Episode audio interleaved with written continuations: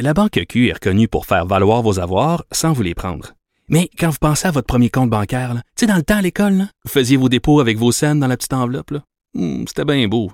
Mais avec le temps, ce vieux compte-là vous a coûté des milliers de dollars en frais, puis vous ne faites pas une scène d'intérêt. Avec la Banque Q, vous obtenez des intérêts élevés et aucun frais sur vos services bancaires courants. Autrement dit, ça fait pas mal plus de scènes dans votre enveloppe, ça. Banque Q. Faites valoir vos avoirs. Visitez banqueq.ca pour en savoir plus. Cube Radio.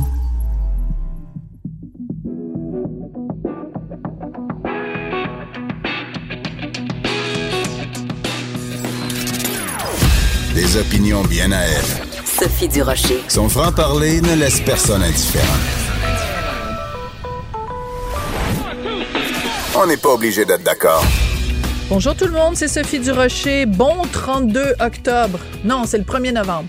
Non, c'est la journée de l'Halloween. Non, c'était hier l'Halloween. Ah, on vient qu'on est tout mêlé, on le sait plus. En tout cas, je vais vous dire, on a bien fait de remettre l'Halloween à aujourd'hui parce que les conditions météo sont tellement meilleures aujourd'hui qu'elles ne l'étaient hier. Non, écoutez, c'est absolument incroyable à cause des vents forts. 488 000 Québécois, euh, foyers québécois manquent d'électricité, pardon, au moment où on se parle.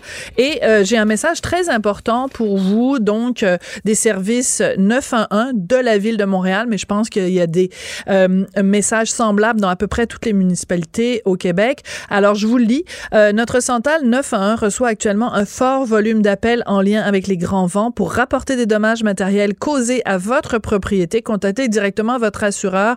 Un rapport de police n'est pas requis. Par contre, si une situation met en danger la sécurité ou la circulation, contactez le 911 immédiatement. Merci de votre collaboration. Donc, on résume, appelez le 911 seulement si la sécurité ou la circulation est mise en danger. Vous le savez, je commence toujours mon émission en euh, avec un ben voyons donc. Habituellement, bon, je m'énerve le poil des jambes pour une situation ou une autre dans l'actualité. Et euh, ben, en général, c'est pour m'indigner de quelque chose, quelque chose qui, m'énerve. Mais là, je veux commencer l'émission aujourd'hui avec un ben voyons donc admiratif. Ben voyons donc, il a tellement raison, l'ancien président américain Barack Obama. Il était à un sommet de la Fondation Obama à Chicago cette semaine et il a critiqué le nouveau militantisme sur les médias sociaux, euh, en particulier les jeunes, les jeunes qui sont très prompts à montrer du doigt quiconque dévie de la petite ligne progressiste de gauche bien pensante et venant de Barack Obama, je trouvais ça important de le souligner. On se rappelle que c'est pas la première fois quand même que le président euh, Obama fait un peu un rappel aux troupes en disant arrêtez donc de juger quiconque dévie de, du petit catéchisme. Il l'avait fait l'année dernière à Berlin. Il avait dit il y a une chose qui m'inquiète chez les progressistes aux États-Unis, c'est une certaine rigidité. Quand on commence à s'entretuer, à tirer sur nos alliés parce qu'il y en a un qui a légèrement dévié de l'approche considérée comme pure idéologiquement. Il allait loin quand même, le président Obama. Alors, je vais vous faire écouter un extrait de ce qu'il a dit donc cette semaine à Chicago. Alors, vous allez entendre vraiment la citation du président Obama et je me suis permis de rajouter ma voix en français français sur le président Obama pour traduire son propos. Voici ce que ça donne. Cette idée de pureté, de ne jamais faire de compromis, d'être toujours concerné par les questions sociales, etc., vous devriez passer rapidement à autre chose. Le monde est chaotique. Il y a des ambiguïtés. Les gens qui font de très belles choses ont des défauts. Les personnes avec lesquelles vous vous disputez aiment peut-être leurs enfants et ont des points communs avec vous. Je pense qu'il y a un danger chez les jeunes, particulièrement sur les campus universitaires. Ma fille Malia et moi, nous en parlions. Yara va à l'école avec ma fille. J'ai parfois l'impression qu'aujourd'hui, chez certains jeunes, et c'est amplifié avec les réseaux sociaux, qu'il y a parfois ce sentiment que pour faire changer les choses, il faut être le plus critique possible envers les autres. Et que cela suffit.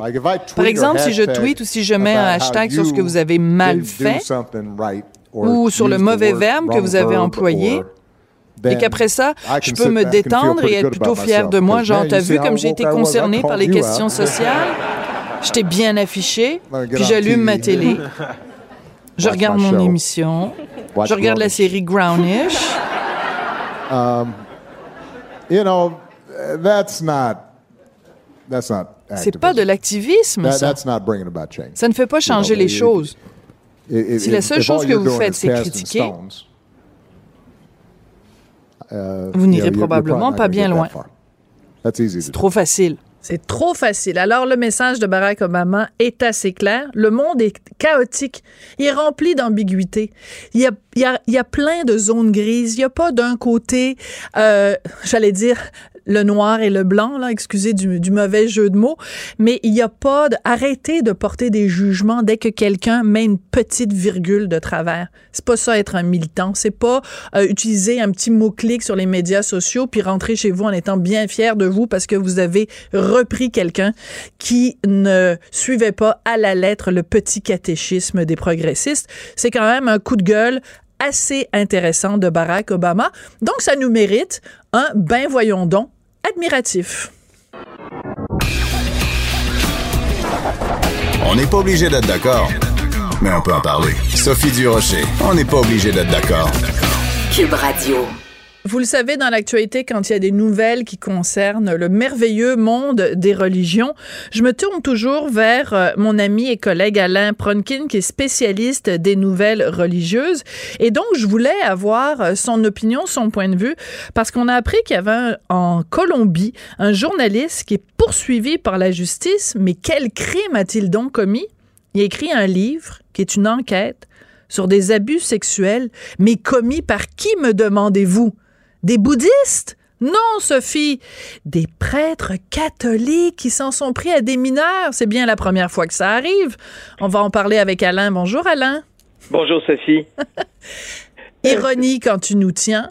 Alors, écoute, pourquoi ce pauvre journaliste qui, en fait, n'a fait qu'une enquête, pourquoi se retrouve-t-il donc euh, la cible de la justice en Colombie? Ouais, c'est Juan Pablo Barrientos. C'est qui a écrit sur des prêtres pédophiles, environ 17 prêtres pédophiles, et il a tué les noms de ses euh, sources. Il n'a pas dit ses sources, dont trois sources. Et euh, ce que la justice a fait, parce que dans un, bah, pas la justice, excuse-moi, les plaignants ont fait, certains prêtres, c'est qu'ils ont premièrement commencé à essayer de faire interdire le livre pour ben pas qu'il ne soit publié. Ben Et ça, ça n'a pas passé. Les juges ont dit non, c'est la liberté d'expression, c'est un journaliste, il a le droit de publier. Mais là, ils ont dit parfait, on veut les sources, on veut connaître les noms des gens qui ont donné de l'information. Pour faire une chasse aux sorcières, en fait, pour pouvoir. Voilà. On, on, connaît ça ici, on l'a vu dans des dossiers ici au Canada. Et là, on demande à ce journaliste-là de dire quelles sont vos sources. Et là, mhm. lui, il dit Moi, je vais me battre bec et ombre, puis je vais me rendre jusqu'à la Cour suprême de Colombie. Je n'ai pas à donner le nom de mes sources. C'est un travail journalistique. Tout Pourquoi c'est important? C'est que ce journaliste-là euh, a une caractéristique particulière. Il a déjà été séminariste. Mhm. Donc, c'est quelqu'un qui a déjà voulu devenir prêtre, entre guillemets. Il a fait deux ans. Il a quitté le séminaire. Il a dit, moi, être prêtre, c'est pas fait pour moi. Mais il a conservé mhm. des liens. Il a conservé des sources. Et ce qu'on cherche à savoir, est-ce qu'il a été informé, dans le fond, par prêtre? Et si c'était des prêtres, par quel prêtre? Oui, mais c'est simple que ça. Mais c'est fascinant parce que c'est un cas comme dans bien d'autres domaines. Hein, c'est pas c'est pas le propre de l'Église catholique. Dans beaucoup de domaines, on a tendance, un réflexe à blâmer le messager. Donc, au lieu de, tu connais le, vieux proverbe chinois, c'est un adage chinois qui dit quand le sage montre la lune, le fou ne voit que le doigt. Donc là, on se, au lieu de se concentrer sur la lune, qui est euh, le, un problème récurrent et systémique d'abus d'enfants dans l'Église catholique, au, lieu de s'intéresser à ça, on s'intéresse à celui qui pointe le doigt. Oui, en l'occurrence, le journaliste. Et, ce qui est fascinant, c'est que tout ça a commencé au mois de mars. Au mois de mars, on sait qu'il y a eu bon le synode euh, qu'il y a eu à Rome sur la pédophilie. Tout à fait, dont tu nous as parlé d'ailleurs, oui. Oui, et un archevêque de Colombie assistait à ce, ce, Mhm. synode-là, est revenu évidemment en Colombie, et là, il a déclaré publiquement, puis là, on parle du mois de mars de cette année, Mhm. il dit, nous avons euh, actuellement 12 prêtres, je pense, qui sont devant la justice pour des accusations d'agression sexuelle, on en a 6 qui sont déjà en prison, et on estime, l'archevêque, qu'il y avait au-delà de 100 prêtres pédophiles. Lui avait déjà commencé sa recherche et c'est là où il sort au mois de mars. Il dit écoutez, voici, il y a, il y a 17 cas de prêtres pédophiles et il commence à donner des exemples. Et suite à son émission de radio qu'il a faite au mois de mars, ben là, il y a eu des menaces. Là, on l'a traité d'à peu près tous les noms. on l'a traité de menteur, on l'a traité de PD, on l'a traité de, de plein de choses. Et même, il y a des manifestants qui se sont enchaînés devant la station radio où il faisait ses émissions. La station radio s'appelait W là-bas. Ouais. Non, mais attends, je t'arrête là juste deux secondes, Alain, parce que ça, c'est un détail, je trouve, qui est très intéressant parce que les gens qui sont en effet allés s'enchaîner au pied des studios, c'est pas la hiérarchie de l'Église, c'est des Non, non, non. croyants. Donc, Oui. euh, monsieur et madame tout le monde, en fait, Oui. qui, euh, en fait, non, mais c'est intéressant parce que il y a de l'aveuglement volontaire, il y a du déni, il y a de la dissonance cognitive, il y a toutes sortes de choses. Au lieu de, encore une fois, on revient toujours à la même chose, il y a des gens qui, malgré l'accumulation de preuves, refusent encore de voir ce problème systémique de de- d'abus d'enfants au sein de l'Église catholique. C'est Oui. c'est désespérant. Oui. Et ça, ça existe actuellement en Colombie. Et lui, il savait. Il dit la ferveur euh, populaire ou la ferveur catholique est tellement puissante que je vais me faire critiquer. Puis il le savait. Il se Mm. fait critiquer. Donc, il faut toujours le replacer dans un contexte où l'Église est encore omniprésente euh, en Colombie Tout et à quand fait. même assez puissante. Mais comme dans toujours- beaucoup, je veux pas faire de généralisation, bien sûr, mais comme dans beaucoup de pays d'Amérique latine quand Oui. même. Oui, et, Ouais. et- et juste pour, pour voir un petit peu que, que, que- tout, tout là-bas, ben, en tout cas, c'est- c'était tordu, il y a un prêtre qui s'appelle, euh, je- de mémoire, euh, euh, Cadavid, qui est un agresseur d'enfants. En 2012, l'Église, mais ça c'est un des exemples qui a été rapporté par le journaliste, en 2012, l'Église dit non, tu peux plus, il y a trop d'accusations d'agression sexuelle sur des mineurs, tu peux plus œuvrer ici. Il s'en va à Brooklyn. Ben oui.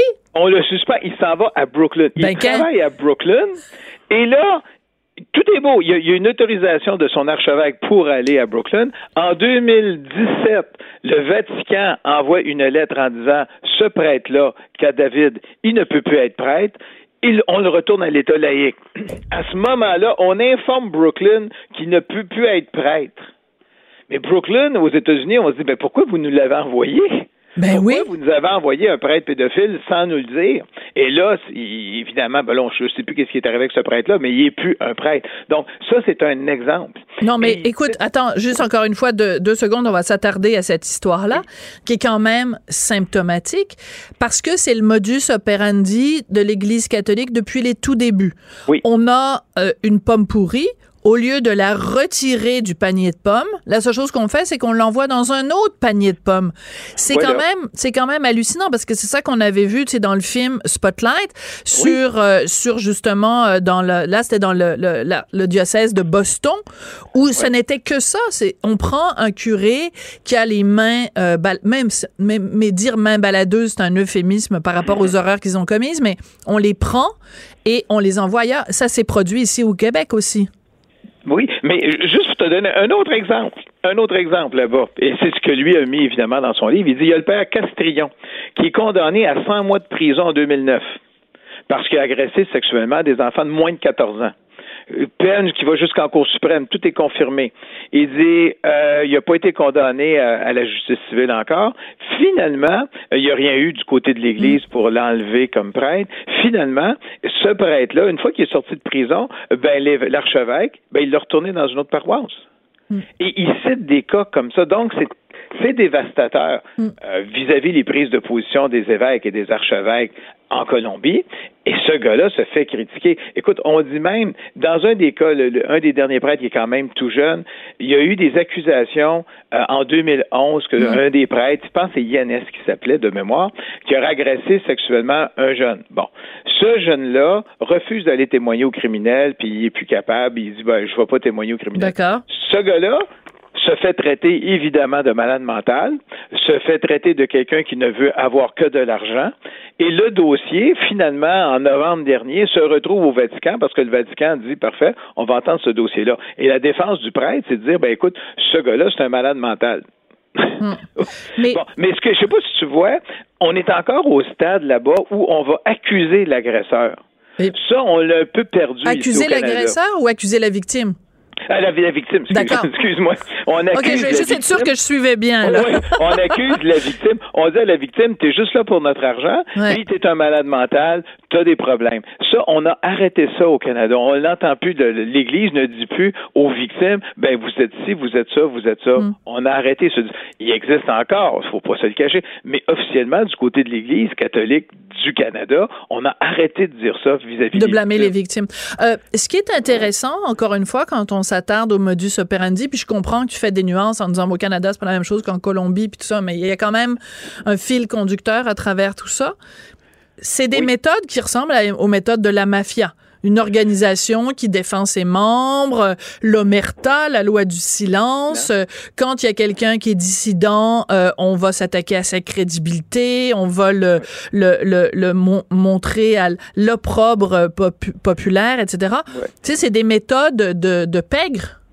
Oui, mais on sent qu'en Amérique du Sud, depuis que le pape, l'an dernier, au mois de janvier 2018, là, il y avait eu les incidents quand il était allé au Chili puis qu'on lui avait caché tous les cas d'agression sexuelle sur des mineurs, il y avait eu une réaction. Donc, on sent que la réaction de l'Église, voyons, Ben oui, qu'est-ce qui t'arrive? excuse-moi pour la gorge, là, pour moi, il y avait trop de pluie hier, pourtant, j'ai pas passé Non, je pense que c'est un chat. Il, doit avoir- il y a plein de chats qui sont passés à l'Halloween. Je pense qu'il y en a un Ah, qui est resté dans ta ça.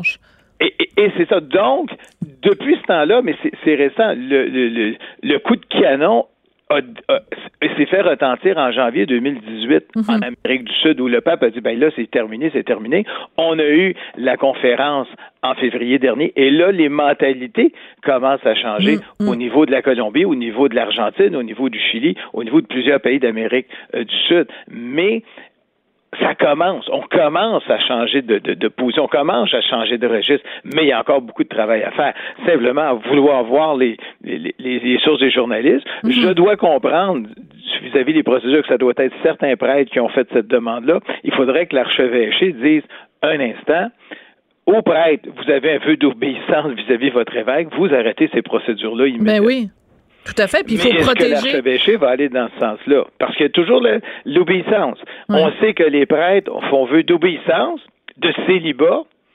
C'est à peu près ce qu'on fait comme, comme vœu. Là. Et Dieu sait, et Dieu sait qu'il les respecte. Hein? S'il y a des Oui. vœux qui sont bien respectés, puis t'oublies le vœu de pau- pauvreté aussi, là, Non, c'est il- comme... non, non, non, il faut Non? faire attention le vœu de pauvreté. Le Ah, vœu non? de pauvreté, c'est simplement pour les religieux. Ça veut dire que les prêtres qui sont dans des congrégations religieuses. Ah, ah, le prêtre séculier, celui qui est à la paroisse, Oui. il n'y a pas un vœu de pauvreté. Il bon? doit simplement obéissance et il doit avoir une vie euh, raisonnable dans l'environnement. Lui il ne fait pas de vœu de pauvreté. C'est pour ça qu'il faut faire attention. Donc, c'est pour ça que tu as certains prêtres qui, une fois lorsqu'ils décèdent, vont léguer des successions importantes Ah, à l'Église. ouais. Écoute, tu as au-delà de 1000 évêques et cardinaux italiens qui sont considérés comme millionnaires. Ah, pas, pas 1000 par, excuse. Le tiers, excuse, des évêques. euh, Mm, mm, le mm. tiers des évêques italiens sont considérés comme millionnaires parce qu'ils héritent de leur succession de famille où ils ont des, des, des, des fortunes assez importantes. Ouais, ouais, ouais. Et ces gens-là, règle générale, ben, ils vont les laisser aux œuvres à l'après. Comme j'en connais certains qui ont dit, parfait, je vais donner Ouais. 200 000 à telle œuvre de charité, telle œuvre de charité. Qu'est-ce qu'il disait Jésus? des Rappelle-moi ce qu'il disait Jésus. Là. Toi, tu connais mieux les, euh, les, Oui. les citations célèbres de Jésus que moi. là. Ah, Qu'est-ce qu'il disait? Laissez venir à moi les pauvres. Les. Non, non, mais ça, non, pas celui-là. Je veux pas aller là-dedans.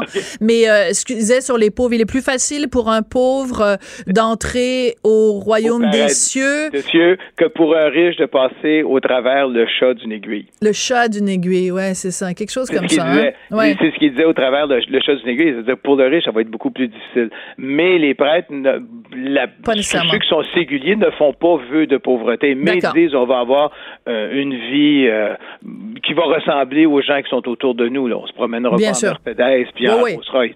Euh, Non. Alors, écoute, moi, je trouve ça très intéressant parce qu'Alain, toi et moi, on se parle Oui. vraiment souvent, là. Puis, Oui. pas juste ici à Cube, mais tu sais, dans une autre vie, j'animais ailleurs, puis on se parlait régulièrement. Puis à chaque fois, je m'acharne sur la religion catholique. Tu sais, je m'acharne sur les prêtres, puis c'est vraiment, c'est de l'acharnement de ma part. Là. J'y reviens là-dessus, puis j'ironise, puis tout ça. Et c'est assez frappant de voir quand même que depuis ces mois et ces années-là, Ouais. tu sais, vraiment, le, le lobby catholique m'a vraiment traité de Ouais. m'a accusé vraiment. Non. Non. C'est, on, bizarre, est là hein? pour, pour, pour dire. Donc, ce parce qui qu'il y a certaines religions qu'on a le droit de critiquer, puis d'autres Oui. pas. C'est ça Oui, ma mais- conclusion, finalement. Mais on, on doit faire notre travail qui est de rapporter ce qui se passe. Et là, c'est ce qui se passe, c'est que c'est un collègue journaliste. T'as pas saisi l'ironie de ce que je dis, Alain? Oui, je sais. Ah, OK. Oui, je, je- je l'ai saisi. OK. Mais, euh, mais juste pour, pour renchérir là-dessus, juste pour te dire qu'en Australie, ils ont fait le travail. Ça veut dire qu'ils sont allés contre euh, euh, la région hébraïque, ils sont allés contre les musulmans, contre les témoins de Jéhovah. Et vraiment, quand ils ont fait leur enquête sur la pédophilie, on s'est rendu compte que c'était dans toutes les religions que ça Ouais. s'appliquait.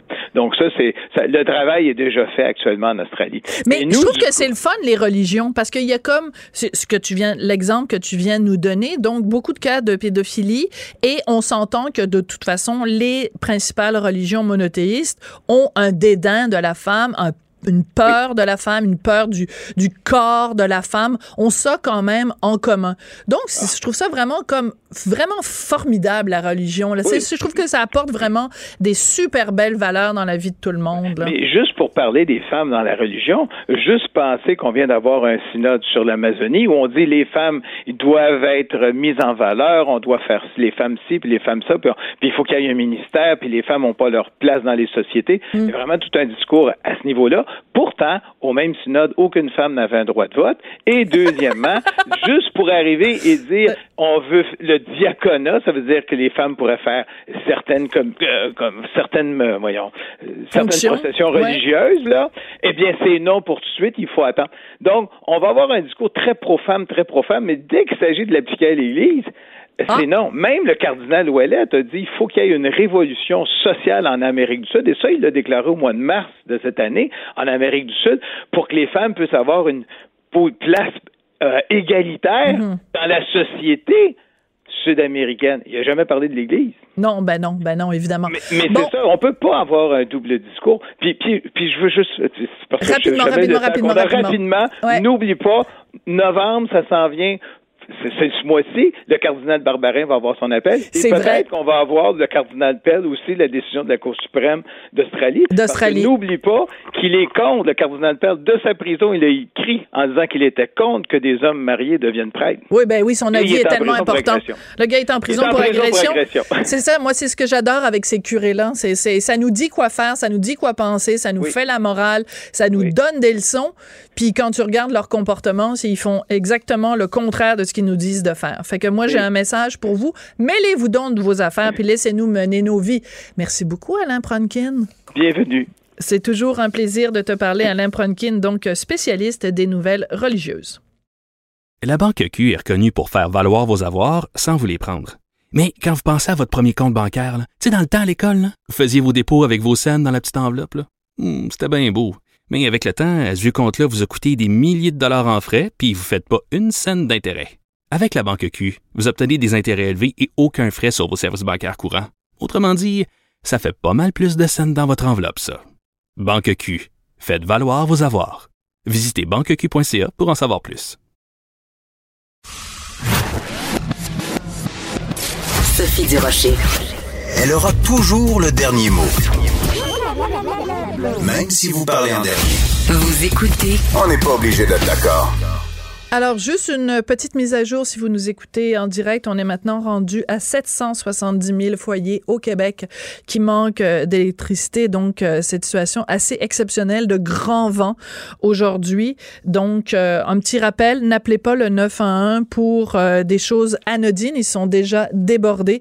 Gardez ça seulement s'il y a des problèmes de sécurité réels ou des problèmes de circulation. Sinon, ben... appelez les services municipaux ou appelez votre compagnie d'assurance, mais gardez le 911 pour les urgences, s'il vous plaît. On va parler de, de l'autre gros dossier qui occupe tout le monde aujourd'hui, euh, cette information concernant les fuites de données chez Desjardins. On est passé, on pensait qu'il y avait 2,9 millions de membres et d'entreprises qui étaient victimes de cette fuite. On est rendu à 4,2 millions. C'était pas le sujet pour lequel on devait recevoir mon prochain invité, mais on va en profiter puis en parler avec lui. Bruno Guglielminetti, qui est porte-parole du CEFRIO et consultant en communication numérique.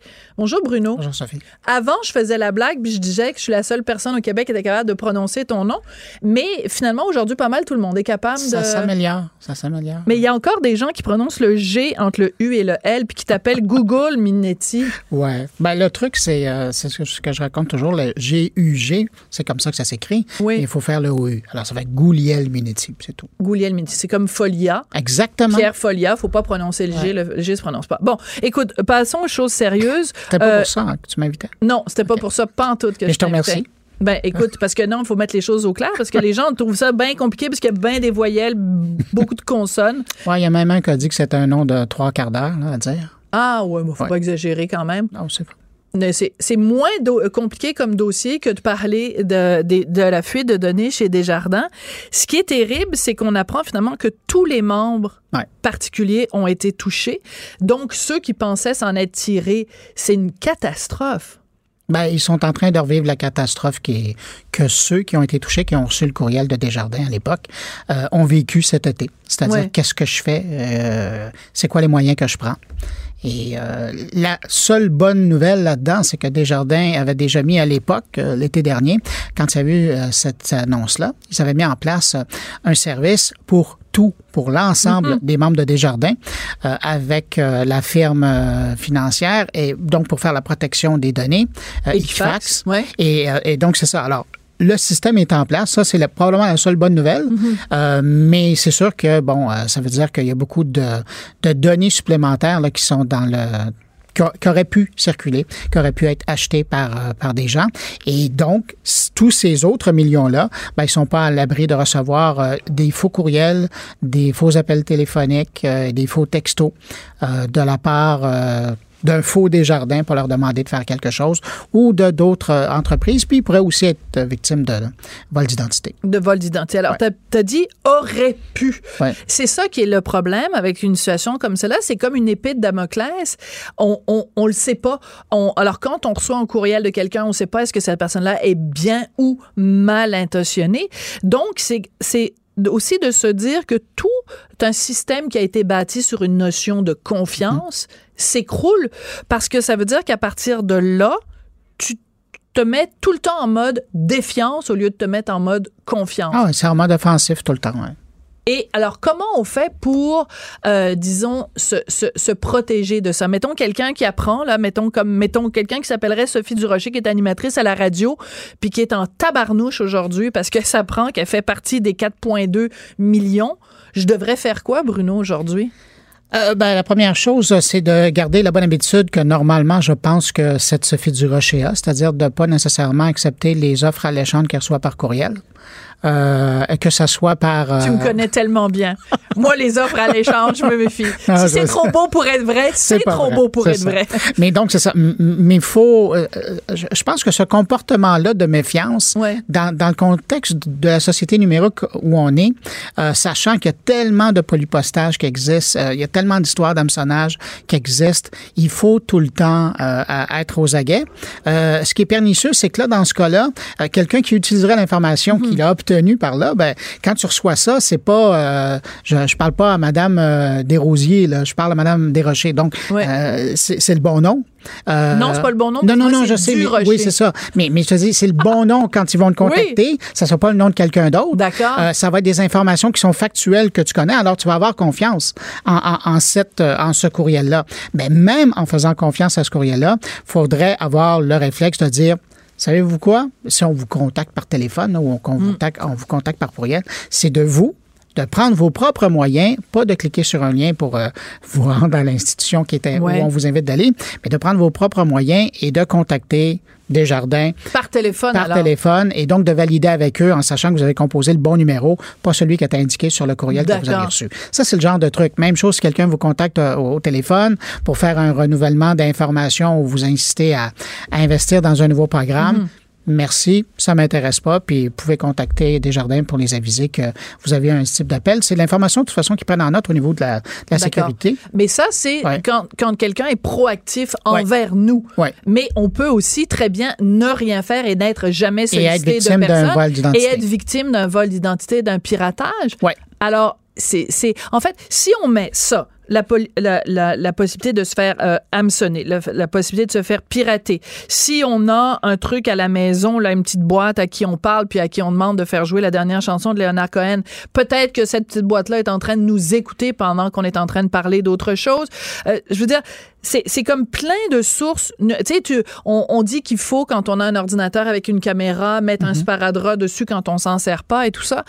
Je veux dire, c'est, comme toutes sortes de sources numériques Ah, tout à fait. dont il faut se méfier. Alors, est-ce qu'on devrait tous aller vivre dans les bois, euh, se séparer de notre cellulaire, puis avoir de boîte à la maison, rien, pas avoir d'ordinateur? On va tous être des Robinson Crusoe, finalement? Ben, idéalement, il faudra faire de la chasse aussi.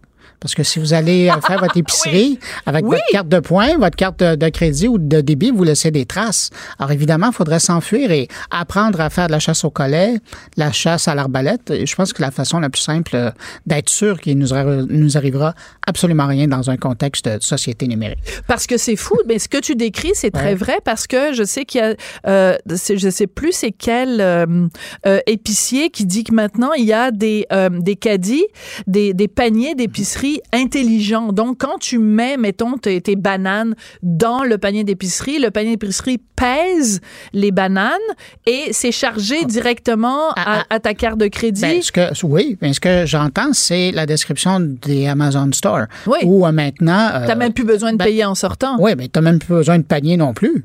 Euh, C'est-à-dire que tu prends le matériel, puis il y a un système de caméra et de senseurs qui, en temps réel, euh, surveille chaque client qui rentre dans le magasin. Et du moment que tu prends quelque chose, il le sait. Alors, si tu prends une boîte de lait, tu t'en vas, euh, euh, au- tu t'en vas.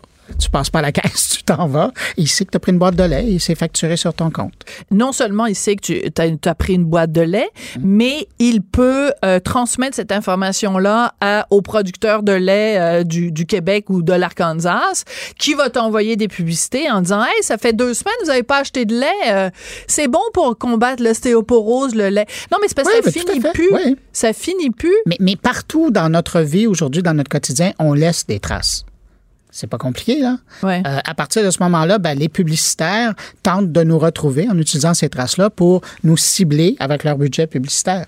Et, et c'est comme ça que la publicité fonctionne aujourd'hui. Ouais. Puis ça, je parle de la publicité commerciale. Si on parle de la publicité politique, ça, c'est autre chose. C'est autre plus. chose. Ouais. Mais c'est-à-dire qu'il y a un bon et un mauvais côté, comme en toute chose. Par exemple, moi, si je vais, euh, tu sais, je donnais l'exemple tout à l'heure de Léonard Cohen, si euh, dans mon petit bidule que j'ai à la maison, je lui demande trois fois par jour de me faire jouer du Léonard Je trouverais ça...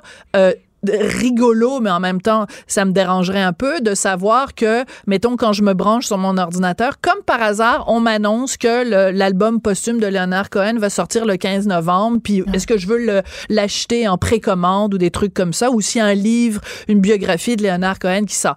Je veux dire, il y a une, un- une partie de moi qui dit, hey, wow, c'est le fun, parce que c'est comme un, un ami à moi qui sait que j'aime Leonard Cohen. ouais. Puis en même temps, ça me fait friquer. Ouais. Ça me fait capoter. Mais, mais comme toute l'expérience numérique, quand on parle de sophistication, là, toute l'expérience numérique est sur la personnalisation de l'expérience pour que les gens perdent le moins de temps possible et qu'on les vise les, les plus euh, de façon la plus efficace possible. Ben c'est à ça. Euh, cette semaine, il y a Spotify qui annonçait que même, ça commence aux États-Unis, là, c'est pas ici, mais même les abonnés de leur service de musique payant, donc ils payent pour pas avoir de publicité, on va commencer à leur offrir de la publicité en fonction de leur goût.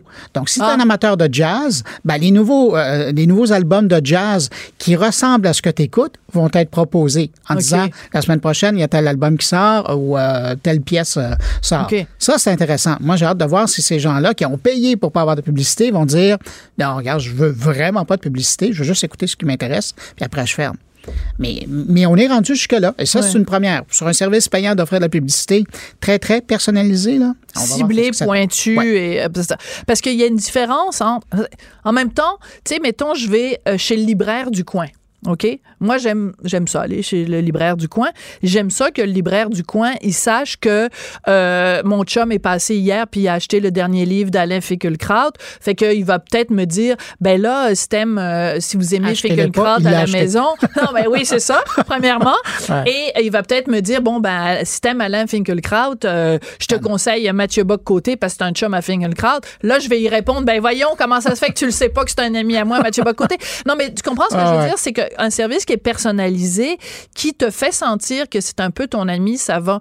Mais c'est quand cet ami-là devient ton ennemi ou euh, quelqu'un qui veut ton bien puis qui va l'avoir, c'est là que je trouve ça moins drôle. Oui, mais là, ben justement, là, ça dépend dans quel contexte c'est utilisé. Si on est juste euh, à, à parler du contexte de personnalisation d'expérience, je pense qu'il n'y a personne qui a des problèmes avec ça. Ouais. Quand on, on- on tombe dans le côté du ciblage publicitaire ou carrément de la criminalité, euh, parce que là, il y a une fuite d'informations et qu'il y a des gens qui vont l'utiliser contre nous, c'est sûr que là, il n'y a personne qui est contre ça. Il n'y a personne qui voudrait se faire prendre sur la rue euh, en hold-up en disant, bon, ben donne-moi mon argent.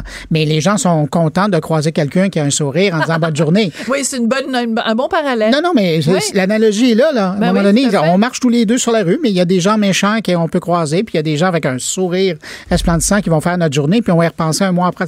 Quand même, hein, il y a des gens qui sont heureux. Mais c'est la même affaire là, quand on retombe dans le numérique. Il y a des, effectivement, comme tu le disais tout à l'heure, il y a Ouais. des bons côtés, mais il y a des mauvais côtés.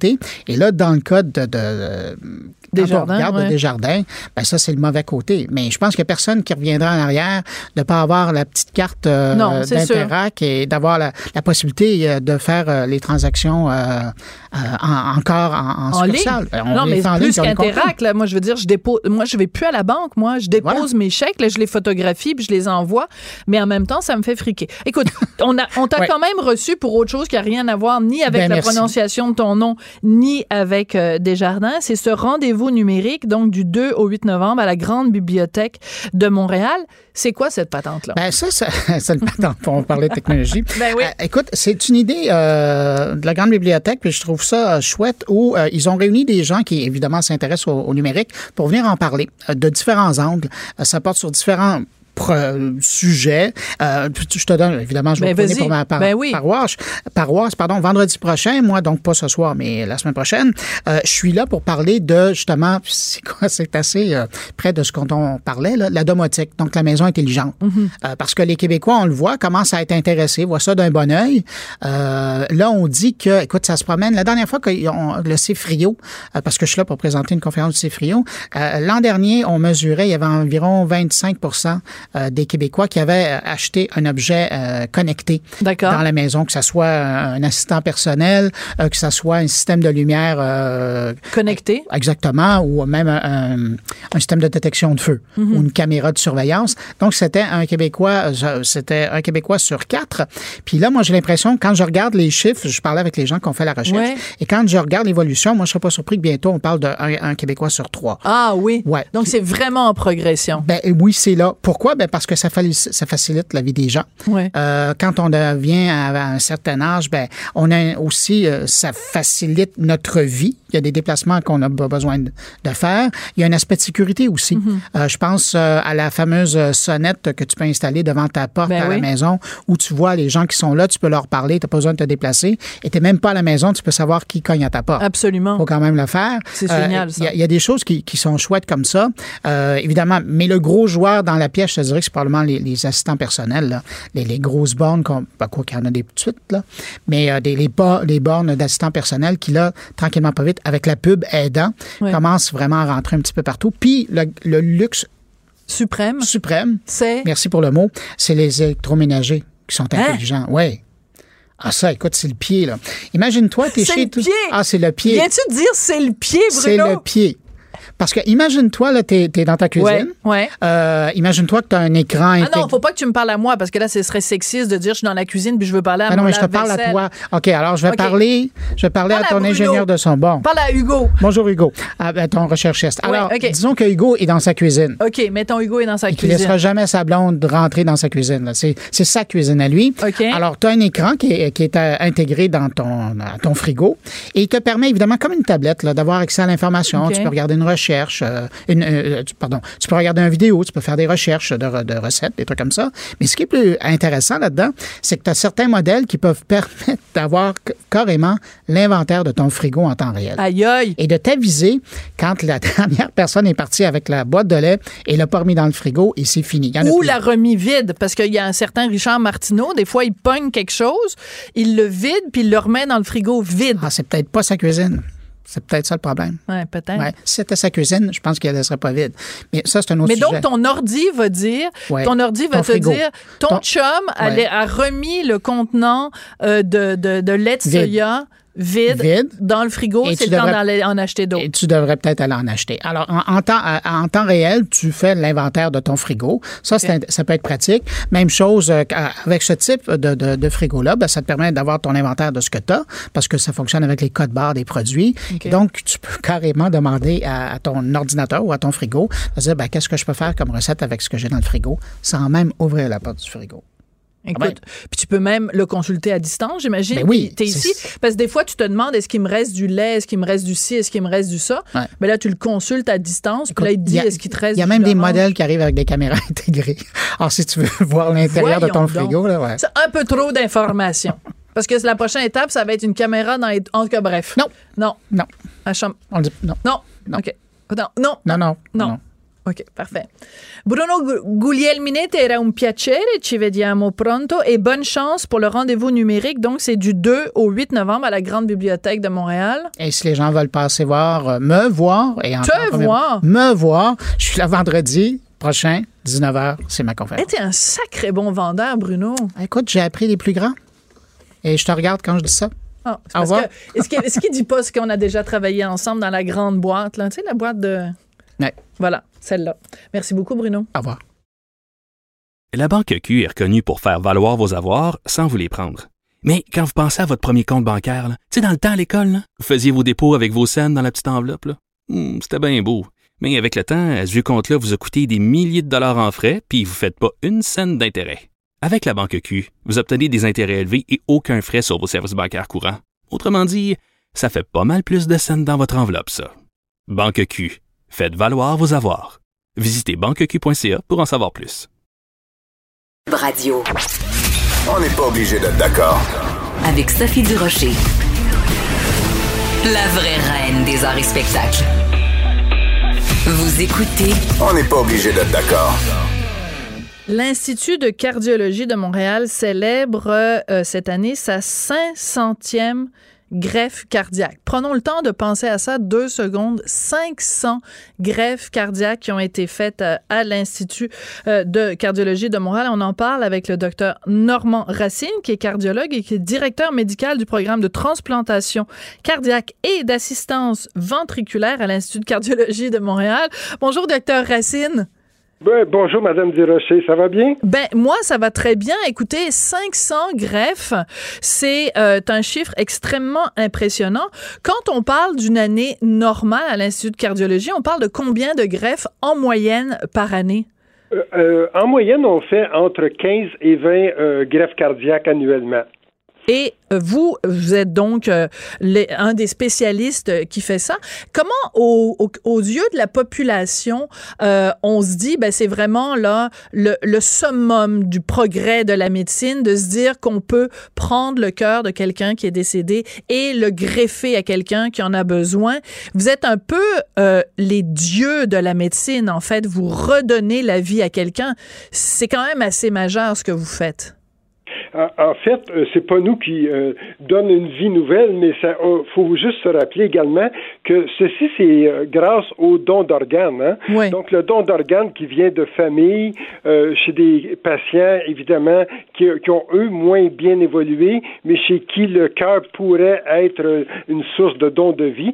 C'est grâce à eux qu'on est capable de prendre un cœur puis amener ça à un de nos patients qui lui est une présente une insuffisance cardiaque de façon terminale, sans laquelle ce patient-là pourrait décéder dans les mois qui suivent. Oui, on parle quand même, les chiffres sont assez euh, hallucinants quand on se dit que euh, les problèmes cardiaques, ça reste quand même la première cause de décès au monde. Et euh, au Canada, chez les femmes, c'est la première cause de décès. Ça, j'avoue, quand j'ai vu ces chiffres-là, ça m'a beaucoup interpellé parce qu'on pense toujours que ça va être le cancer du sein ou des choses comme ça. Mais donc, les problèmes cardiaques chez les femmes, première cause de décès au Canada? Oui, effectivement, malgré les progrès de notre médecine puis les médicaments, la maladie cardiaque en général demeure la cause numéro un de décès. Et comme vous dites, les femmes sont euh, visées autant que les hommes dans cette situation-là. Puis on a autant de femmes greffées que d'hommes, évidemment. Oui. Euh, quand on parle de greffe, évidemment, euh, vous nous avez dit entre 15 euh, et 20 par année.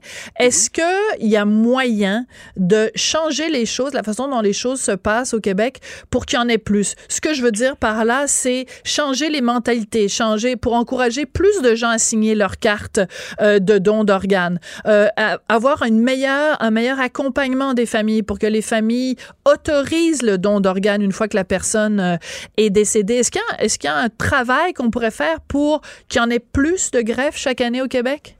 Euh, effectivement, le don d'organes, comme vous savez, c'est très important. Puis sensibiliser, je crois qu'il faut le faire continuellement. Euh, Transplant Québec fait un très beau travail là-dessus. Puis on a beaucoup de nos patients greffés qui font euh, de la sensibilisation auprès du grand public, mais il demeure que beaucoup de gens n'ont toujours pas signé leur feuille ou leur carte d'assurance maladie pour le don d'organes.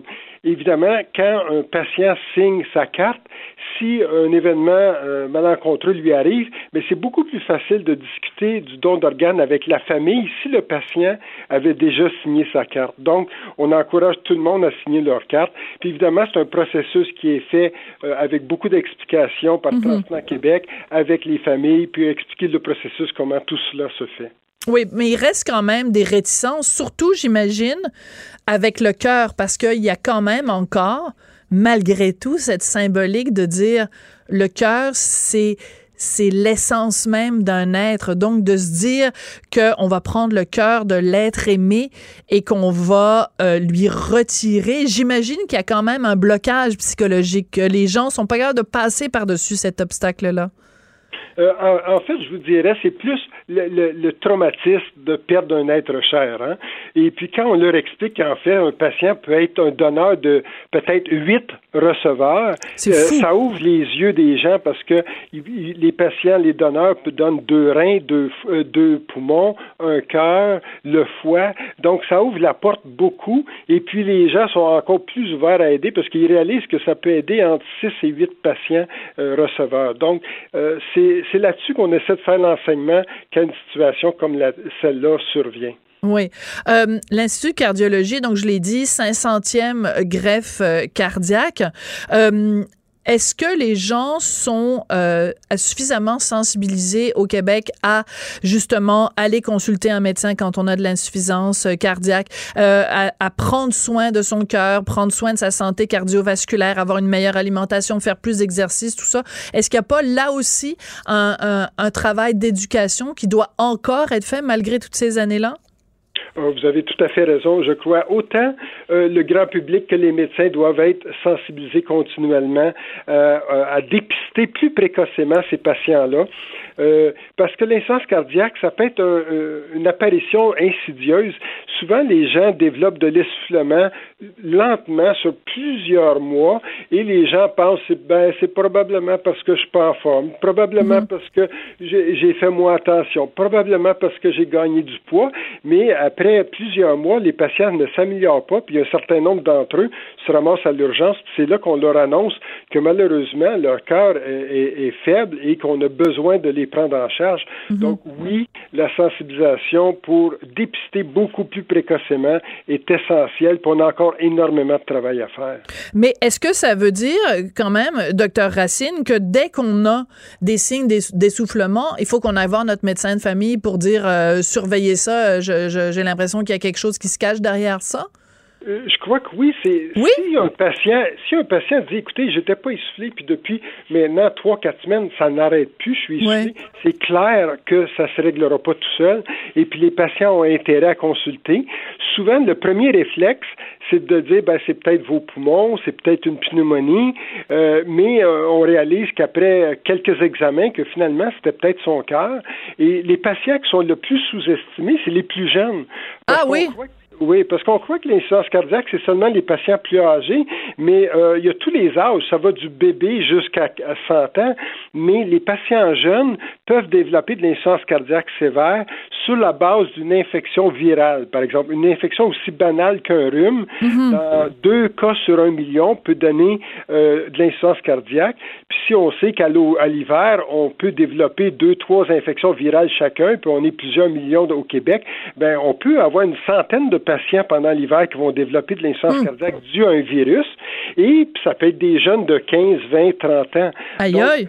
Oui, donc quand ces jeunes-là se présentent à l'urgence, souvent, euh, c'est mis sur le, l'essoufflement est mis sur la base d'un autre diagnostic.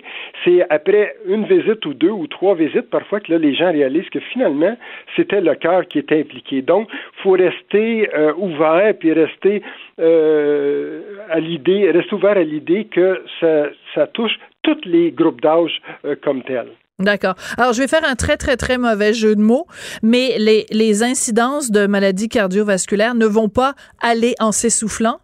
Au contraire, elles vont aller en augmentant parce que la population euh, vieillit. Donc, est-ce que on a au Québec un système de santé qui est prêt à faire face à euh, cette euh, augmentation-là des, des, insuffisances et des, et des maladies cardiovasculaires? Écoutez, je crois que oui. Pour vous donner un exemple, euh, on est le, probablement un des pays au monde les mieux organisés pour le suivi des patients euh, en essence cardiaque dans les hôpitaux. Ah oui? bon, enfin une, bonne nouvelle au Québec. Oui, on a une cinquantaine de cliniques d'insuffisance cardiaque au Québec. Et puis, euh, même au Canada, il n'y a pas 50 cliniques d'insuffisance cardiaque dans tout le Canada, mais on en a une cinquantaine au Québec. Et euh, ces cliniques-là suivent des patients les plus malades.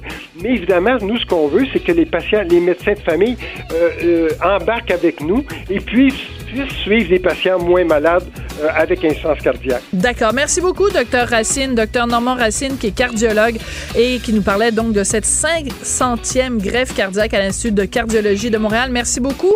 Je Bonne vous souhaite, journée. Je vous souhaite une excellente fin de semaine. Si vous fêtez l'Halloween pour la deuxième fois ce soir, ben, bonne chance. Et je voudrais remercier Samuel Boulay-Grimard à la mise en onde, Hugo Veilleux à la recherche. Puis on se retrouve lundi. Ciao, ciao. Pour écouter cette émission, rendez-vous sur cube.radio ou téléchargez notre application sur le Apple Store ou Google Play.